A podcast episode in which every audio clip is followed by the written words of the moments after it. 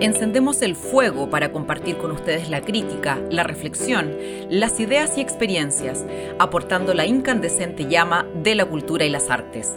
Esto es Prendiendo la Fogata, un podcast de Fogata Cultura.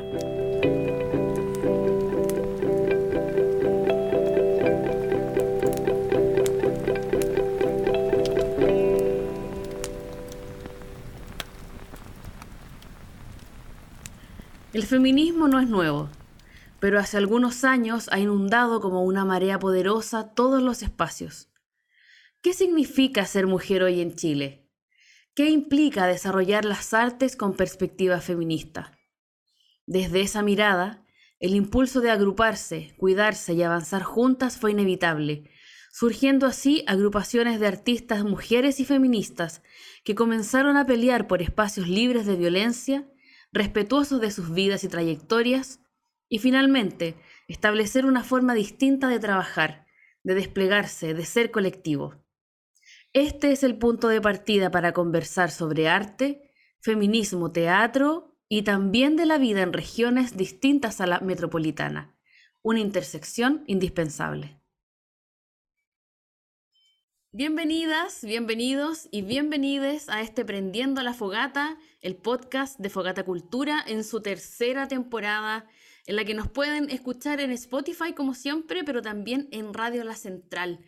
Hoy estamos en, una, mm, en un día tremendamente extraño. Eh, vamos a conversar seguramente, va, a salir algo sobre eso en en este Prendiendo la Fogata, aunque ustedes lo estén escuchando un par de semanas después, pero, pero bueno, está mucho pasando en Chile y queríamos conversar sobre un montón de cosas, arte, cultura, eh, qué está pasando en regiones, bueno, y mucho más, con la actora, en sus palabras, feminista, racha, miembro del directorio de Sidarte, futbolera antofagastina, Paola Latus, bienvenida. ¿Cómo estás? Bien, bien. Y hoy día me acompaña también la Gaby. ¿Cómo estás, Gaby? Hola, hola Lala, hola Paola. hola, para, para quitarle el misticismo, yo diría al tiro que hoy día el día que se murió la vieja, por si acaso. para... quitarle Eso es lo que está pasando. Estamos a, a, tres días de las elecciones y tenemos, bueno, esta antesala, así que estamos todavía medio en shock porque pasó hace muy poquitas horas, así que solamente sentimos bocinazos y mucha conmoción en las calles, así que bueno, esta conversación se da en ese contexto. Y es cuático porque igual hay caleta de contención, estamos con, yo me siento súper contenida de no poder gritar tampoco porque siento que ando así, pero, o sea, no, Sí, ¿para qué? Estoy feliz, ya es, basta, es un día de basta impunidad, es una señal gigante, se acabó el, pinochetismo, la dictadura, y creo que se alinearon ahí los planetas. Es, por ahí dijo la, la presidenta del CIARTE, la Orly Peradena, dijo, esta, esto es un acto psicomágico, bueno. Totalmente. Oye, Pau, y para comenzar esta, esta conversación, queríamos iniciar un poco, eh, bueno, hablando sobre, sobre tus orígenes, eh, sobre la vida en el norte y sobre cómo influyó en ti esto de tener padre y madre artistas también. Si podemos ir hacia, hacia esa etapa de cómo comenzó todo. Sí, pues ahí, a los 80. Sí, ya, eh, bueno, para mí siempre ha sido eh, súper importante y ha sido súper, em, como que me ha marcado mucho el, haber nacido en el lugar donde nací. Eh, yo creo que me ha marcado siempre, casi, siempre ha sido para bien. Nunca creo que haya sido para mal. sí, hija, gracias. Perdón, perdón, la hija, una aquí. Bueno, esa es parte de la historia también. Soy mamá soltera y por algo estaba en Santiago y tuve que volver también al origen. Bueno, en fin, parte de la vida.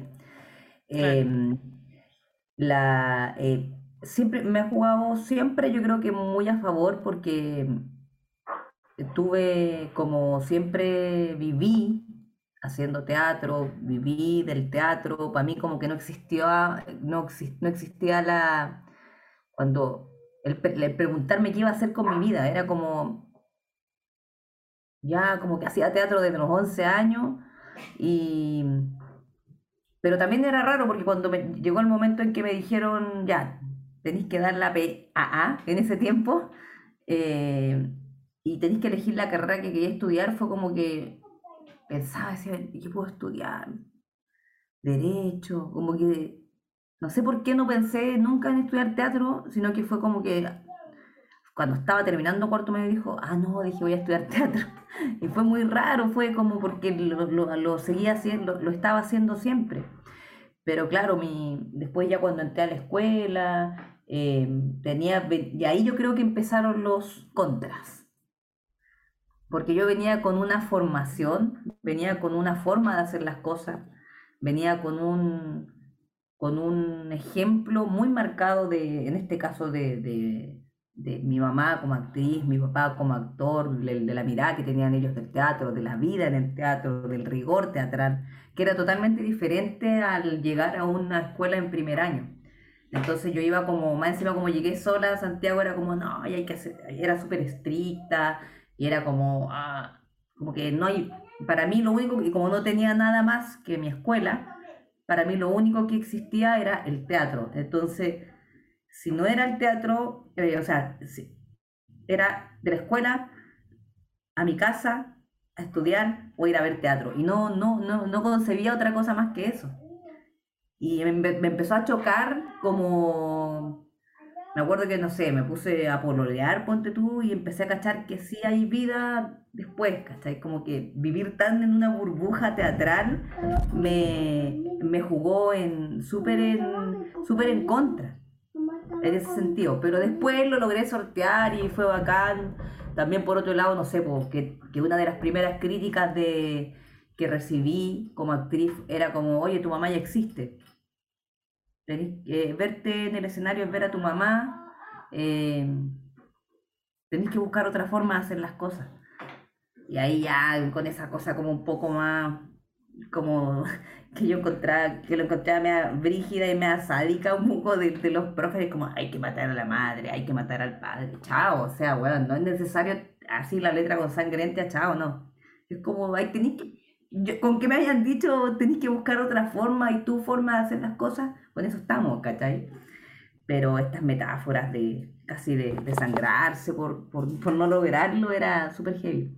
Pero claro, en ese sentido fue súper fuerte sacarme esa forma de hacer el teatro que también en Antofagasta y el teatro de que era, en este caso el Teatro Universidad de Antofagasta de Pedro de la Barra, venían con una marca del teatro realista, del teatro universitario experimental súper marcado.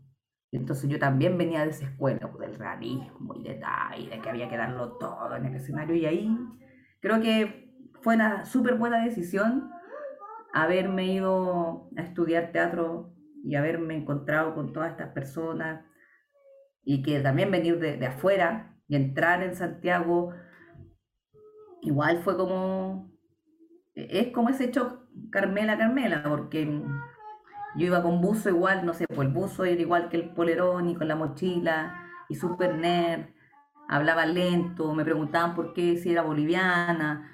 Yo le decía, no, cuando estaba dando los exámenes, un cabrón me dijo, oye, ¿tú eres boliviana? No, le dije, lo que pasa es que yo hablo bien. Qué diferente.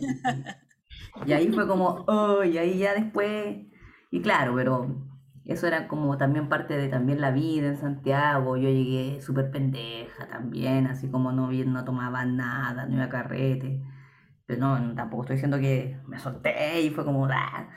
No, que no, empecé como también a tomar la responsabilidad de vivir sola, porque me fui sola. A pesar de que estaba con el apoyo económico de mis viejos y que eso era acuático también.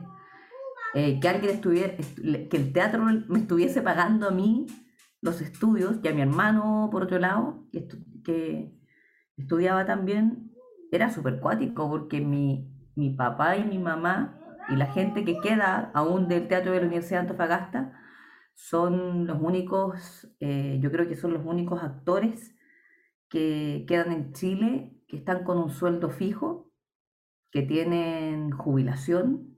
Bueno, mi papá y mi mamá no se fueron a, a las AFP, se quedaron en el INP y tienen una jubilación digna, tienen salud, tienen todo, cosa que no tenemos ninguno de los actores. Pero eso ya también se está acabando porque cada vez hay menos actores que están y no están contratando a gente, en fin. Eso. Voy a hablar caleta.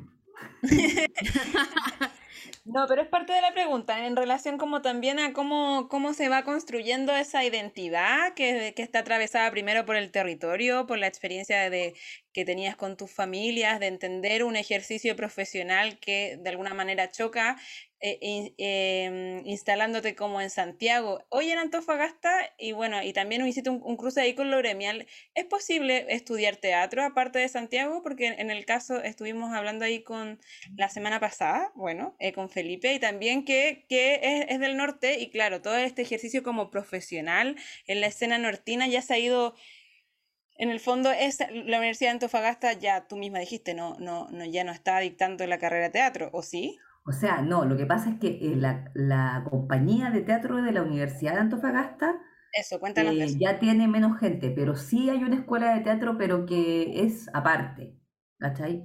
y esa escuela recién está empezando tiene como a ver salió creo que ya va saliendo la segunda generación y yo creo que sí ha sido un plus pero así todo igual es súper difícil.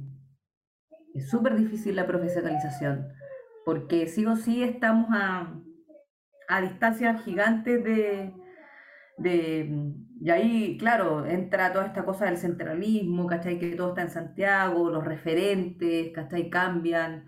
Eh, yo a veces cuando, no sé, eh, siempre uno, yo creo que cualquier formación de cualquier actor, de cualquier actriz, eh, tiene que ser, em, tiene que ser en conexión con lo que está pasando alrededor, en mm. conexión a lo que está pasando en el arte alrededor y no solamente en el teatro, sino en la música, la pintura. El ecosistema. Totalmente. Pero, pero no pasa así. Hay escuelas de teatro, yo creo que en varias partes de Chile, pero están todas así como divididas.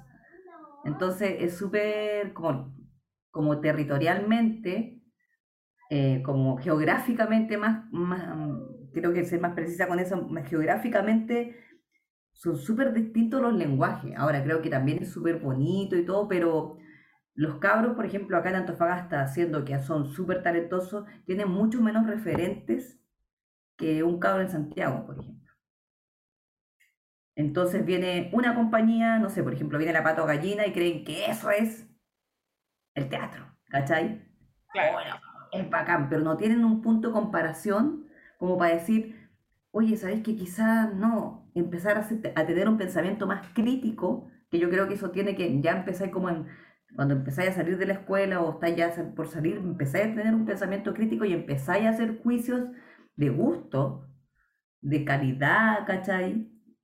y juicios también de, ah, que tiene que ver con, con, con, el contenido político, social, ético, etcétera, que, que tenga un, un, un, espectáculo teatral, de cine, audiovisual, etcétera. Oye, Pau, y dentro de ese contexto ¿no? que hay que mirar y que hay que también incorporar, hay algo que no podemos dejar de mencionar y que tiene que ver con el feminismo. Y en ese mismo sentido, me, gustaría preguntarte cómo lo has visto tú, porque tú también has, has hecho clase, has estado, bueno, eh, ahora en la, en la RACH, en SIDARTE, ¿cómo se cruza y cómo aparece esta, no sé, marea morada, eh, que, que, en el fondo como que lo, lo permea todo, ¿no? Cómo se enseña. Eh, no sé, cómo se entienden las relaciones en el trabajo. Eh, ¿Cómo lo has visto tú? Para mí, o sea, em, ayer, bueno, yo ayer, hoy día llegué de, porque fui a Santiago a la, a la, al acto este por, al acto por Boric, de la feminista de mujeres y disidencias con Boric. Estuve en la organización y bueno, justamente vengo llegando de allá y fue como, claro, em, desde que decía una de las cabras cuando nos agarró esta marea ya desde el, ellas vienen desde antes, ¿cachai? Y acá en Chile cuando explota en el 2000, cuando fue la primera marcha 8, la 8M, que salimos todas las cabras a las calles, ¿no? 2018. Bien masiva el 2019. 2018, Creo que fue así una súper, súper masiva, claro. Ahí yo creo que viene ese como despertar del feminismo, donde todas nos empezamos a cuestionar eh, qué tan feminista nos sentíamos, si queríamos ser parte, porque para mí también creo que existen mujeres que no quieren ser feministas y no se consideran feministas y lástima, pero, pero eh, en nuestra profesión creo que es, eh, el ser feminista nos da la como el, el power, la facultad y mm, el poder de poder empezar a cambiar las relaciones que son súper patriarcales que siempre se han dado en el teatro o en el cine, bueno, en el espectáculo y en el arte en general. O sea, eh, partiendo desde cómo se tratan en las aulas a las alumnas, a los alumnos también, em, de que se haya normalizado por años que se maltrate a los alumnos para que, eh, por si no, que si no logran algo, se les trata como tontos, como estúpidos, eh, que tienen que tener una especie de, mm, por ejemplo, em, las mujeres sobre todo, o sea, para un examen de actuación tenía que estar en sostén y calzón, en traje baño, mostrar el cuerpo, si estáis muy gorda no entrabais, eh, o sea, había un prototipo que era el mismo prototipo ese de belleza que veía en la revista para poder entrar, ese era el primer filtro, por los ojos más que por tu talento. Entonces, quedaban muchas compañeras afuera y la humillación, el nivel de humillación, el nivel de abuso también que hay de poder y también de abuso sexual que hay dentro de la escuela por parte de hacia las mujeres y hacia las disidencias sobre todo, también es súper fuerte, porque los profesores yo a mí no me, no me ni me pica la lengua ya decirlo, sí se, aprovechaban de ese poder de ser el, el maestro seductor y ver a todas las alumnas que claro, yo también pasé por ahí, no digo que por un, profesor, pero, pero yo veía, uno sí sentía eso de que había que decirle a todo que sí, veía como, como uno aceptaba las humillaciones, de decir, pero ¿cómo no vaya a poder hacer esto? Tenéis que vivirlo, y, son cosas tan, tan como sensibles como decirte que mm, tenéis que casi que mm, cortarte una mano para saber lo que es, eh, lo que se siente que te corten una mano.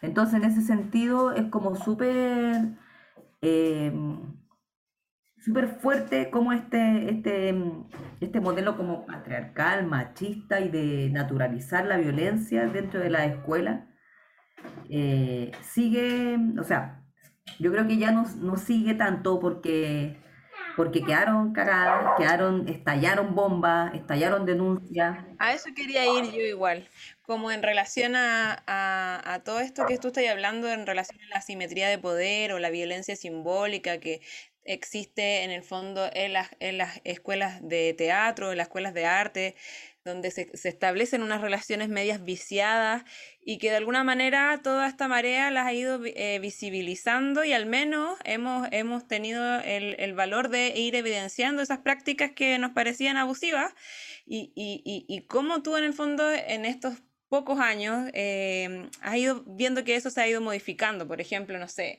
la programación de un funado en tal teatro, la, eh, toda esa situación, como por qué todavía no tenemos el catálogo de los funados para no, para no embarrarla más de una vez, programando, cómo en el fondo eh, esta experiencia eh, el gremio de alguna manera la ha llevado, porque un, por un lado, la marea más feminista, que obviamente como en un capítulo con Mariana Loyola que estuvimos acá, Em, en el fondo ejemplificamos que es una situación de ser las viejas más amargadas de la fiesta, el agua fiesta, porque va al frente. Pero como todo el otro contexto y el gremio, tú has visto que se ha ido acomodando, porque finalmente eh, las mujeres llevan esta lucha, pero también hay una situación que se va acomodando, hacia dónde va pulsando. ese, ese nuevo parecer. yo creo que ha sido súper difícil, justamente también por lo que decía la Mariana, por el nivel de exposición y por el nivel de miedo que, tiene, que tenemos a perder trabajo, porque hay tan poco trabajo y hay tan poco espacio que si te pones grave te, no te llaman eh, eh, o te sacan, en fin. Pero yo creo que Pasa a la lista pasa a la lista negra, pero yo creo que si uno se mantiene en la lista negra, o sea, más que la lista negra, creo que, que no es tan terrible, porque creo que uno sí puede mover a través de esa como forma de ser, que tampoco tiene que ser que soy amargada, sino que es simplemente de hacer que se respeten mis derechos y los de mis compañeras y compañeros. Em, en algún momento sí lográis que las cosas se modifiquen. Eh, ha sido súper difícil. Yo eh, creo que mm, cuando partimos con la red de actrices, que fue un poco por todas estas cosas de los abusos, que partió cuando hubo una toma feminista en la Universidad Mayor, eh, por el asunto de Alexis Moreno, ¿cachai? Eh, que sigue haciendo teatro, ¿cachai? Que sigue haciendo... Pero es súper raro porque cada vez su nombre se está escuchando menos, pero sigue haciéndolo.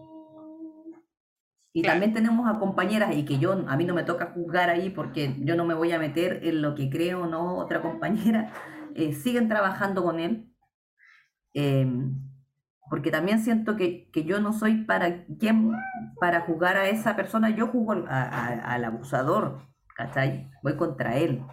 Y, pero lo otro es como nada, es la responsabilidad de uno, pero eh, en, el caso puntual, y que, que bacán que me lo mencionáis, yo desde la red de actrices, primero empezamos como súper precariamente con esto del feminismo, de cómo reaccionar, cuando pasó lo de Roberto Farías y la Funa, y que, que fue la primera obra, y que fue como, bajamos, no la bajamos nosotras, de hecho, y ahí la Mariana se vio afectadísima, porque era como que todos los dardos iban para la Mariana, porque era la cara más visible que teníamos en la red, y obviamente si le estaban bajando una, una obra donde estaba Gonzalo Valenzuela, pues yo creo que eso era más fuerte que estuviera Farías, de hecho, para la opinión pública era como más fuerte hoy, cagó Gonzalo Valenzuela. Le dolió el ego, pero o sea, fue como, no, mi obra, o sea, pues, bueno, o sea, loco, iba a poder actuar y intentar hacerlo, Entonces era como loco.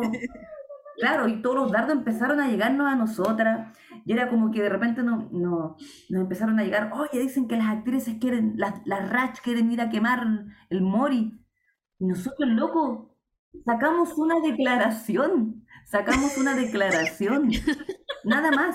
¿Y qué pasa? Que hubo parte de las disidencias que sí se le tiraron fuerte al Faría, porque él se estaba apropiando de un tema que siempre se ha burlado y que nunca ha sido, o sea, tener una, como es como, puta, es como el otro, es como el Jack, que dice, yo también, ay, pero yo también... La autodenuncia. Esa huevada, ¿cachai? Eso no te hace comprender o empatizar con ese mundo si te has burlado toda tu vida de eso. Entonces aquí había una cosa que tenía que ver más con la apropiación y también empezaron a salir todas bueno, estas funas de las compañeras que, que fueron mal, eh, abusadas y acosadas por Faría y que son muchas. Eh, después de eso, claro, reaccionamos así y éramos como súper de... Eh, me acuerdo haber estado frente al Teatro Nacional porque había salido también la, toda la, la entrevista de la Loreto Valenzuela cuando denunció a Raúl Osorio después de 20 años y que fue súper heavy porque después de 20 años ella a partir de todas estas acusaciones, de lo que pasó con el MeToo, con la cuestión del Palabreu, del Nicolás López, ella se atrevió a decir, a mí me hizo esto, esto, esto, y ese, ese yo creo que ese ha sido el único director que ha sido cancelado totalmente por lo que hizo. Pero el resto igual siguen, o sea, yo soy súper crítica con eso y ando como súper al ojo a ver quién está, quién no, ¿cachai? Em, y, pero eh, como para redondear un poco, para no enredarme tanto, lo que cambia sí es cuando vamos creciendo como red, es en ir aprendiendo de, por ejemplo, de abogadas como la gente de la, la cabra, empezar a tener diálogos con la gente de Abofem, que para nosotros, bueno, ahí la Bárbara Sepúlveda fue súper importante porque nos hizo entender, por ejemplo, qué significaba el ser punitivistas, ¿cachai? Si queríamos irnos por, eso, por ese lado, por otro lado, eh, a empezar a hablar de la funa, empezar a hablar cómo a nuestras, porque teníamos muchas compañeras con mucha hambre de funa y había que pararlas. y decirle, compañeras, que vaya la... Si, lamentablemente estamos en un espacio donde la FUNA no nos, no nos va a ayudar con nada. Obvio, si tú querías hacerla, hazla y está porque hay una cosa catártica también ahí de querer, de querer irse contra el abusador y fuese o no actor, da lo mismo, ya igual hubo funa y se acompañó a las compañeras y están ahí con nosotras siempre, pero esas mismas compañeras ahora también están tomando otro, como tienen otra visión frente a, a, lo que les puede pasar con la funa, porque se vienen los, las denuncias por injuria, juicios eternos. Eh, no se puede mencionar a las personas si no hay, un, no hay una denuncia. hace poco una compañera terminó un juicio, tuvo que tener que pedir perdón para que no le cobraran 5 millones de pesos, porque nadie le cree. Entonces, ¿qué pasa? Que tenemos eh, muchos casos de compañeras que, o de casos de, yo ahora que estoy, por ejemplo, también en la Comisión de Género de SIDARTE, de, de casos de, mm, que quedaron ahí, y porque como no están las, las denuncias legales, no nos podemos mover mucho y nosotras tampoco somos abogadas, eh, ni somos como psicólogas ni expertas para poder hacernos cargo de eso. Entonces, en ese sentido, para mí personalmente, perdón, hija, ¿qué quedamos? La cortina musical. la cortina musical, ¿ya? Puedes jugar ahí, pero por favor, con, sí, con, con banda sonora. Ya, Teresa. Uy, perdón, disculpe, es que tengo una hija y eso es, pero puf, me pone la cortina musical. Eh, no, bueno, la cosa es que. Mm, ah, cuando yo entro a Sidarte y empiezo a ver como más el tema más legal, como enterarme un poco más, y nos empezamos con las compañeras, porque somos varias que estamos en esa comisión, em, empezamos a saber que se puede proceder de otra forma, que no solamente como funando. ¿Me pueden dar un segundo? Perdón. Tranqui. Lo que pasa es que es difícil, pues. Bueno, eso también ha sido súper heavy. Hablando de la violencia, de que como yo soy mamá soltera, yo no tenía, no, bueno, un tema. De ser mamá soltera o ser mamá en el, en el teatro es súper difícil. Se te cierran hartas puertas, en fin. Pero eh, te voy diciendo que cuando entré a empezamos a cachar que había otras formas en que podíamos ayudar que era siendo súper consciente de cuáles eran los casos, y ahí alcancé a leer que nombraron el manual de género, el manual de, de buenas prácticas de, en el audiovisual y en el escénico que lo hicieron las cabras de la comisión de género anterior a nosotras, donde se habla como un poco de los protocolos que se tienen que seguir y que se, se quieren instalar dentro de, del teatro, de los espacios, de organizaciones. De, exactamente, de las grabaciones, etcétera. Pero es súper difícil después llevarlo a la práctica. Porque, por ejemplo, hace poco, em, un ejemplo muy concreto, se dio una obra, se puso en cartelera una obra donde estaba dirigiendo y escribía Mauricio Pesutich. Y Pesutich, está con, con una Em, denuncia de violencia intrafamiliar. Y nosotros enviamos una carta haciendo eco de esto, diciendo, no fundando ni nada, sino que diciendo por qué se programa a estas personas sin eh, ver como los antecedentes, ¿cachai? Porque no hay protocolos, pero queremos decir que no estamos de acuerdo, ¿cachai? Como con que se, con que se programen a personas que están con antecedentes penales, hasta por último que se esclarezca, ¿cachai? ¿Qué fue lo que pasó con el ñeco? Y que está, bueno, qué pena que tenga que hacer Uber, pero ¿para qué? Pues, que haga algo, ¿cachai?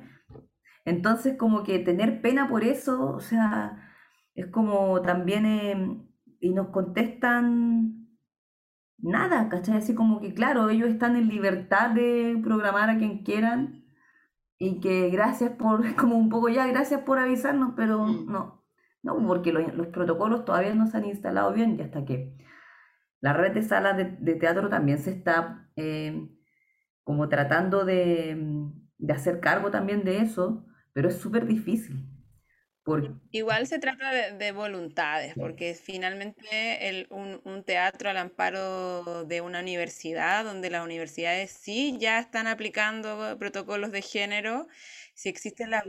casi todas tienen protocolos. Es como una situación de, de, triangular esas ciertas voluntades y en el fondo también pasa que hasta, hasta qué punto se quieren hacer cargo del cagüín, como que, ah, no, ¿cómo le voy a decir esto a tal persona? Del cagüín, porque ah, de alguna manera así eh, se banaliza de alguna manera las denuncias. Como... Sí, pues son concretas, o sea, están ahí, es como pide la causa y te la van a dar. Entonces no se respeta en ese sentido súper penca porque tú veis a la... que sí, por ejemplo, en Cidarte, en el Teatro Cidarte hemos tenido casos, por ejemplo, con de cancelar obras donde hay compañeros que están denunciados, si no, no legalmente, si han estado denunciados, son socios que han estado denunciados en, el en, la, en la Comisión de Género. Y al tener ese antecedente, nosotros pedimos, en este caso a la gente de Teatro Cidarte, que por favor, y ellos pusieron ahora dentro de la cláusula que no van a programar a gente que tenga denuncias en la Comisión de Género. Porque ya, o sea, por favor, de verdad, porque dicen, no, pero esto pasó hace, porque ese es lo típico el discurso súper fascista, ¿cachai? Patriarcal, de, pero si pasó hace tantos años, ¿cómo no lo vaya a poder superar? O sea, en el momento en que la víctima ve a su agresor eh, en un afiche o ve su nombre y ve que, que, va a salir su obra y que sigue impune, inmediatamente se abre la herida, pero así la revictimización está a nivel 80.000 para arriba. Entonces no es un Sí, pues que en, el fondo es como lo que siempre pasa, ¿no? Esa sensación de, bueno, ¿por qué los agresores tienen que, en el fondo, se las llevan peladas? O sea, no hay, como es tan difícil, una persecución más penal, quizá, donde, donde haya pruebas, donde haya testigos. Em, finalmente queda claro, queda todo en nada y las víctimas con esa sensación de no hay ninguna consecuencia, ninguna. O sea, a nadie le importa. Puede seguir haciéndolo mientras no haya una, una denuncia formal o lo que sea, que es tremendamente doloroso para, para que, y, o sea, y no solamente para la, para la víctima de, de esa persona, sino que para todas las víctimas. ¿No? Esa sensación de total impunidad, es decir, bueno, e, esta persona puede hacer lo que quiera o hizo lo que quiso y sin ninguna además que lo pega. Es ninguna. Además que los tiempos de la justicia son más lentos, entonces Exacto. Nos, pasa de una compañera que tienen denunciado pero que todavía no puede mencionarlo y la justicia se demora un año y medio. Entonces, además, hay un problema estructural. Es súper eso del tiempo que nombran, porque acá mientras más tiempo, para mí, personalmente, mientras más tiempo pasa, más grave es. Pero para el resto de la gente, mientras más tiempo pasa, es como, no, ya pasó el tiempo, es como casi que loco, ya olvídalo, con el tiempo se pasa el amor. Weón, weón, es muy difícil. Claro, ya fue, ya fue. Eh, esa impotencia, poder mantenerla, eh, y sin irse al hoyo o sin querer dejar de hacer teatro, sin querer dejar de actuar, eh, sin querer, eh, sin, sin, sentirse mal por ser, cuando te nombraba esta cuestión de ser mamá, de quedar embarazada, de, de haber quedado embarazada. O sea, para una actriz que queda embarazada en la mitad, o sea, después en un es como, weón, ¿cómo te embarazaste? Es como, ¿para qué te preñaste? Y uno dice, weón, loco, esta weá es de dos. O sea, no puedo. Y es brígido, es como... Y eso pasa a nivel de los canales de televisión, ¿cachai? No te respetan contrato. Entonces hay un montón de... Yo creo que hay una tarea, pero gigante en materia de género, de brechas salariales también, de, mm. de, la, de, la, de la inequidad que hay en los tratos, por ejemplo. Yo me acuerdo con la misma Mariana una vez siempre hablamos, me decía, oye, pero tú cachado que la cantidad de buenos estos actores que llegan, los más viejos en general, llegan curados, llegan pasados copete, o te, ay, que ya mi hijita y la weá, ¿cachai? Les dejan, es como jajajaja, y les dejan pasar todo. ¿Qué pasa si yo llego así? Llego pasado copete, ¿ah? Quedo como la buena borracha, la, la maraca, la irresponsable, y soy yo seguramente la que van a sacar, ¿cachai? Pero estos hueones, no, pues no, porque el hueón es un gran actor, pues, talentoso, o sea, es el hueón el mejor, hueón. Hay miles de actores en Chile, ¿cachai? Entonces también ahí uno empieza como a, a ver desde dónde también puede accionar. Yo creo que en este momento es justamente desde empezar a cerrar los espacios, como le decimos ahí, empezar a achicarle la, la calle. Hay que achicarle la calle, la cancha, todo, porque tenemos que ir empezando, o sea, de verdad yo como fuera así, aquí yo digo, ya no soy directo, no, no, estoy en la comisión de género, no estoy en RACH, yo como Paola Latus, si tengo que decir algo, lo voy a decir. Y no me importa, porque ya lo he hecho y con no así como funando ni nada, sino diciendo, loco, respeta esto, dime lo que queráis, dime feminazi, dime que soy grave, pero lo que estáis haciendo no es justo. Y me estáis pasando a llevar a mí, estáis pasando a llevar a mis compañeras. Esto no se hace. ¿Cachai? Entonces, claro, uno como que se ponga como como que empezar a, ponerle el pecho a las balas nomás, porque en algún momento va a tener que cambiar. Yo creo que en este momento también lo que está pasando con el, la crisis como, bueno, lo que se viene ahora, el gobierno, que cuando salga esto, ojalá sea, sea uno, sea uno, el uno, ojalá sea el uno, cuando se vea que hemos todos felices, así como, ¿verdad que lo dijimos? Así, eh, lo decretamos. Lo decretamos. que, creo que gran responsabilidad, o sea, o, gran, eh, hay una, no sé si deuda, pero las mujeres sí se han levantado brígido para poder trabajar por esta candidatura. las feministas y las disidencias han puesto sus esperanzas en este candidato, ¿cachai? Pero quizás, mm. yo por ejemplo, soy súper honesta, yo no voté Boric en primera vuelta, porque... Sí, tampoco, porque no me sentía, primero no me, no me siento representada por los partidos, em, estaba justo esto de la acusación que creo que se podía haber resolvido tan fácilmente antes, ¿cachai? Yo estaba esperando ese debate, está cuando le preguntaron y cuando dijo, no, no soy, nunca he hecho nada, dije, ah, ya, mañana ya sé que no voy a votar. ¿Cachai? Pero sabía, pero fue como que, y ahora cuando ya se vino, era uno del otro, dije, ya, pero tengo súper claro de que de quién quiero, como decían las compañeras, la coordinadora de la, de la, la coordinadora feminista 8M, tenemos derecho a saber, a elegir de quién vamos a hacer oposición.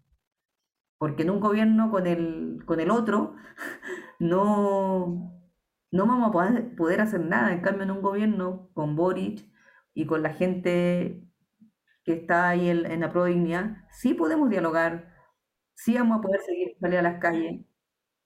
Sí, y, y él también yo, yo creo que para mí fue una súper buena señal, aunque los otros digan, Oye, pero te demoraste nueve años en pedir perdón. No es esa la pregunta, no es eso. Es la pregunta, no es por qué te demoraste nueve años en pedir perdón, es por qué a ella le costó nueve años hablar. Esa es la pregunta, mm. que los otros no entienden y que se aprovechan de eso para poder tratar de abusador, para poder mezclarlos como lo, esto, los temas, ¿cachai? Porque un acoso, un abuso, un maltrato, una violación son cosas totalmente distintas y no se pueden poner al mismo nivel. Y en ese sentido sí hay que ser súper honestas y hay que ser súper cuidadosos, porque uno al poner un acoso al mismo nivel que una violación, a la persona que recibe esa violación la estáis victimizando y revictimizando y haciendo la mierda, porque estáis minimizando, porque sí hay niveles de gravedad. es todo grave, pero hay niveles. Entonces, igual creo que eso también uno lo ha aprendido, ¿cachai? Pero con el tiempo. Mm. Oye, Pau, y bueno, eh, Ratch se, forma también un poco en este contexto, ¿no? Pero desde el 2019 han pasado un montón de cosas, pues tuvimos la pandemia entre medio y ustedes han, seguido trabajando, han seguido funcionando porque también han ido emergiendo eh, nuevas urgencias, ¿no? Entonces, te quería preguntar ya viéndolo con un poco más de distancia, em, ¿cuáles han sido para ti o para ustedes eh, los, los, principales, em, ¿cómo, ¿cómo, decirlo? Como los éxitos que han, que han tenido o finalmente las, las cosas que han podido empujar, que han podido concretar. Eh, finalmente siendo, siendo una agrupación, porque es algo que no, que no hubiesen podido conseguir eh, siendo unas actrices, ¿cachai? Como cada una por su lado. O sea, ¿qué, qué han ganado como actrices, mujeres eh, juntas, estando juntas? Bueno, yo creo que lo primero es eso, creo que lo, lo primero es el poder habernos juntado como actrices y no por bloques aunque sé que dentro de todo deben haber bloques, hay unas que son más activas, otras no, pero sí llamarnos una red activista eh, y de poder estar, yo siempre lo he dicho, de poder estar en un mismo espacio, una compañera eh, de la tele, otra del cine, una cabra de la escuela, una de teatro, y estar todos eh, en una, de una, y mirarse todas de una manera transversal, me parece que primero eso es un, un logro súper grande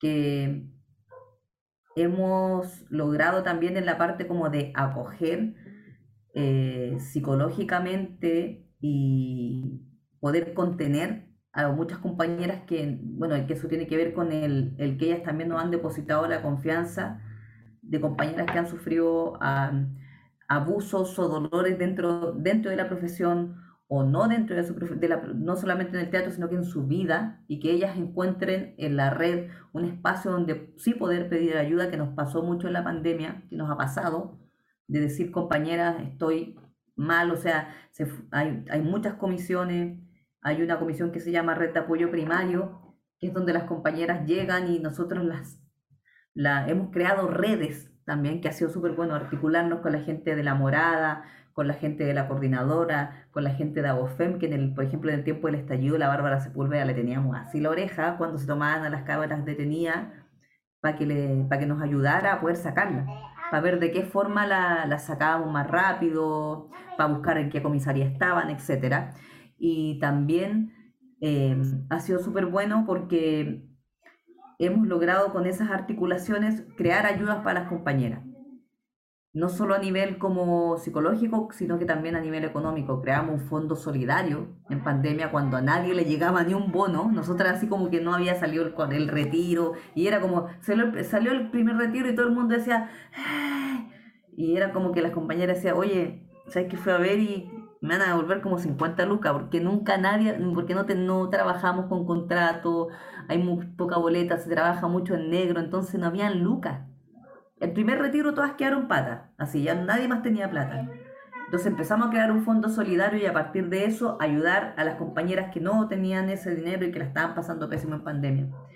A, la, a las compañeras mamás también, eh, eh, de empezar a apoyarnos entre nosotros. Ah, eh, creo que eso como de la, del, del, del apoyo y de la contención ha sido súper bueno. Y por otro lado, y creo que también súper importante, es que políticamente y, como desde el activismo hemos, hemos crecido y tenemos como una mm, visión súper clara de lo que queremos. O sea, somos actrices, activistas, pero somos autónomas y transversales. Em, no, nos reservamos el con quién queremos articularnos y siempre es desde el feminismo.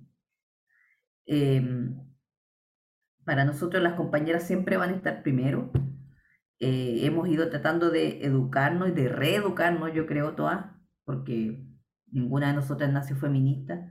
Entonces también nos hemos ido como reeducando en eso, en no creer mucho como el, o sea, sí creemos en las vocerías, pero no en las cabezas ni en lo, en lo como estos, como en la, en la jefa o en la jerarquía.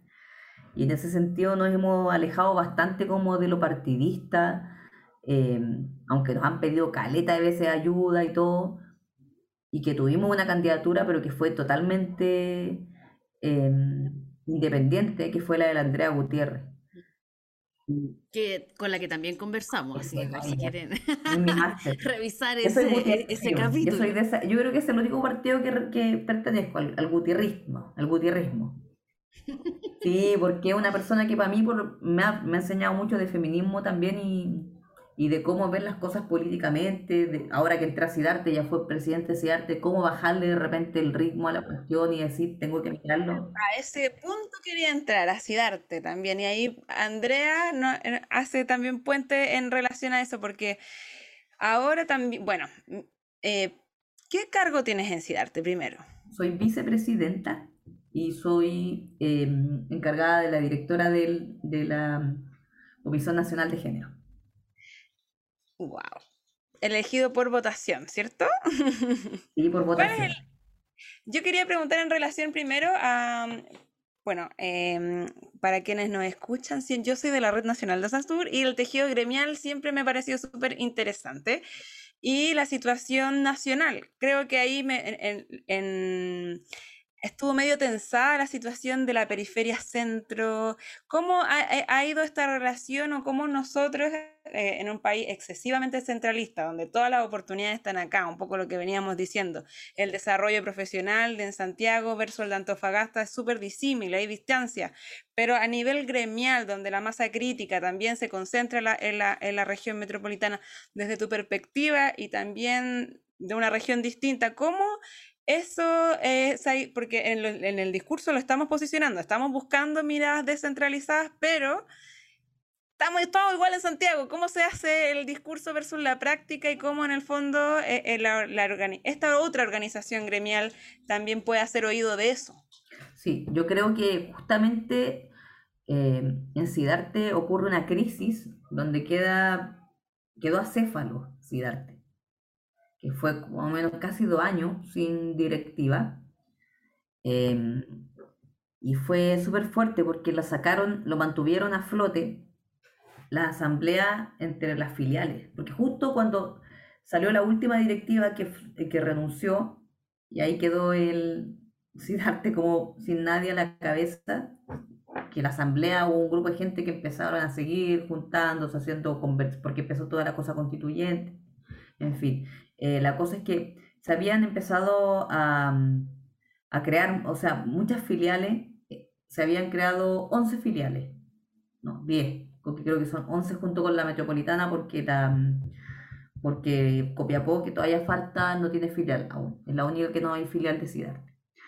Entonces, ¿qué pasa? Que ah, cuando, cuando ocurre todo este, como esta crisis, donde y Cidarte queda céfalo, eh, la... En, un momento donde las organizaciones estaban discutiendo a propósito de la pandemia, de los bonos, era un momento súper álgido, donde estaban la articulación no teníamos cabeza, nada. Súper heavy.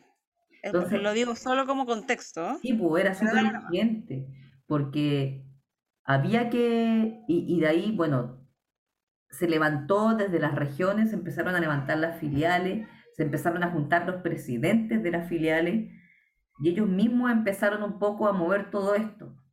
Y hubo un momento en que fue ya, hay que armar una directiva nacional eh, y la directiva nacional se, se empezó a formar y dijeron, ya, ti, no sé, pues me decían, tírate tú. Yo le dije, ya, pero bueno, no me cagué, esta weá es la mía responsabilidad. me decían, ándala. Yo, no, no, no, no. Y fue como, ya, bueno, voy, pero no voy sola. Pero participen.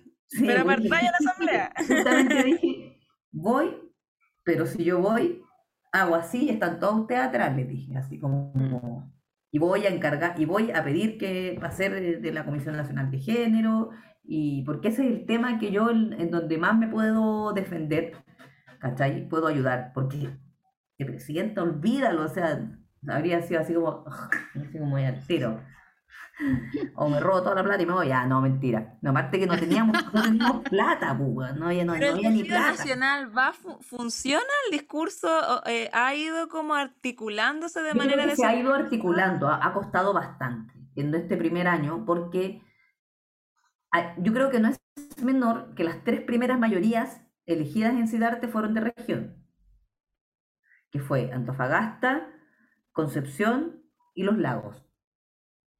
Entonces, es, y después estaban los otros tres candidatos de Santiago, que uno ya, entonces, y quedan dos, no, tres, cuatro candidatos de Santiago, uno se bajó y quedamos tres y tres.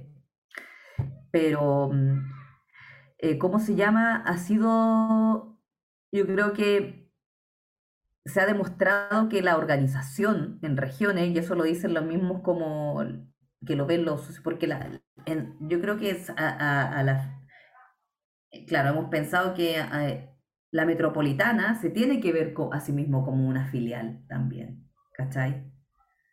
Eh, porque no es Santiago y los demás filiales, ¿cachai? Sidarte Nacional no es Santiago. ¿Para qué entonces se hacen las filiales, ¿cachai? Entonces se ha articulado, eh, ahora se han hecho muchas más cosas que antes en compañía con las, con, la, con las filiales, Em, se hizo ahora hace poco, por ejemplo, el último, el primer encuentro entre presidentes, o sea, había habido uno, pero este fue como presencial. Después de la pandemia se juntaron para ver las cosas de cultura. La gente que va a CICE, gente que es de región, se han levantado cosas desde ahí. Entonces creo que también esto un poco de la pandemia nos ha ayudado, nos ha ayudado a conocernos más y a poder conectarnos más a ese nivel, porque lo virtual nos pone a todos en lo mismo. Entonces, cuando estuvimos todos en una asamblea, éramos todos iguales. Da lo mismo si fuerais de Santiago, si estuvierais en, en, Arica, en donde fuera, estábamos todos en la misma. Y creo que en ese sentido ha sido súper bueno como encontrar que se puede solucionar remotamente. Pero claro, ha sido difícil porque, claro, Sidarte tiene toda una tradición de, de centro, de que nació en Santiago y la cultura, el centralismo, cuesta desarraigárselo, ¿cachai? Como decir esa weá de Santiago es Chile, Santiago es Chile, pero sin también que uno ser el mea culpa como que viene de región sin hacerse la víctima, ¿cachai? Porque tampoco, es como que haces tú también para no ser así, ¿cachai? Para no estar ahí yo siempre decía, no, ¿y por qué no vienen las guayas de Santiago? Bueno, si no, Santiago no viene a mí, yo voy para allá y voy y me instalo y, y tengo que instalar esa, ese discurso regional, ¿cachai? Más que regional, territorial, porque de hecho ya es como que te digan regiones, como, Pinochet, ¿cachai? Así como, y ya se fue la vieja, entonces ya no queremos. Eh, se fue la vieja, qué lindo decirlo. Hay que Oye, Pau, estamos Estamos llegando al, final de esta conversación. Eh, se nos pasó muy rápido. Hay tantos temas que conversar, ¿no? Pero, pero bueno, te damos las gracias por haber estado con Gaby y conmigo aquí emprendiendo la Fogata, el podcast de Fogata Cultura. Así que será para una próxima oportunidad, para otra fogata, para otra conversación. Sí, están las compañeras ahí de Sidarte, de Rache, de todas aquí para que vengan a, hablar con ella y contar, porque son voces muy Eso, tírate para cerrar como eh, referentes feministas que estén ahí en la asociación que tengamos que mirar. Ahí, solo como para cerrar. Yo creo que Camila Casanova es una actriz, em, una cabra, una activista, una cabra, le digo yo, eh, ella, una compañera activista muy importante. Bueno, voy a nombrar em, es que, claro, los otros son como ya los, rostros más visibles.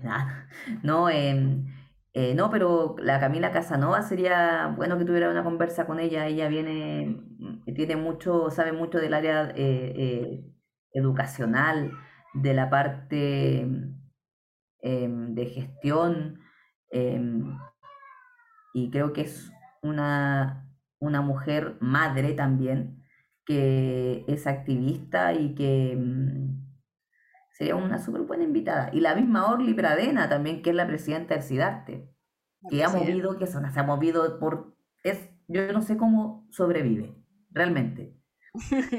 Yo sobrevivo porque, no sé, también, yo tampoco sé cómo, cómo sobrevivimos, pero Orly Pradena, yo me saco el sombrero por mi presidenta, y es la presidenta de SIDARTE, y es como, y no, y dice como, no, compañero, cállate, y lo da todo. lo da todo y más. Así que hay dos nombres, Orly Pradena y Camila Casanova. Súper. Gracias a todas y todos quienes nos escucharon hoy a través de Spotify, como siempre, pero también en radiolacentral.cl. Que estén muy bien. Chao. Y decretamos, pues ganamos. O sea, acaso. Chao.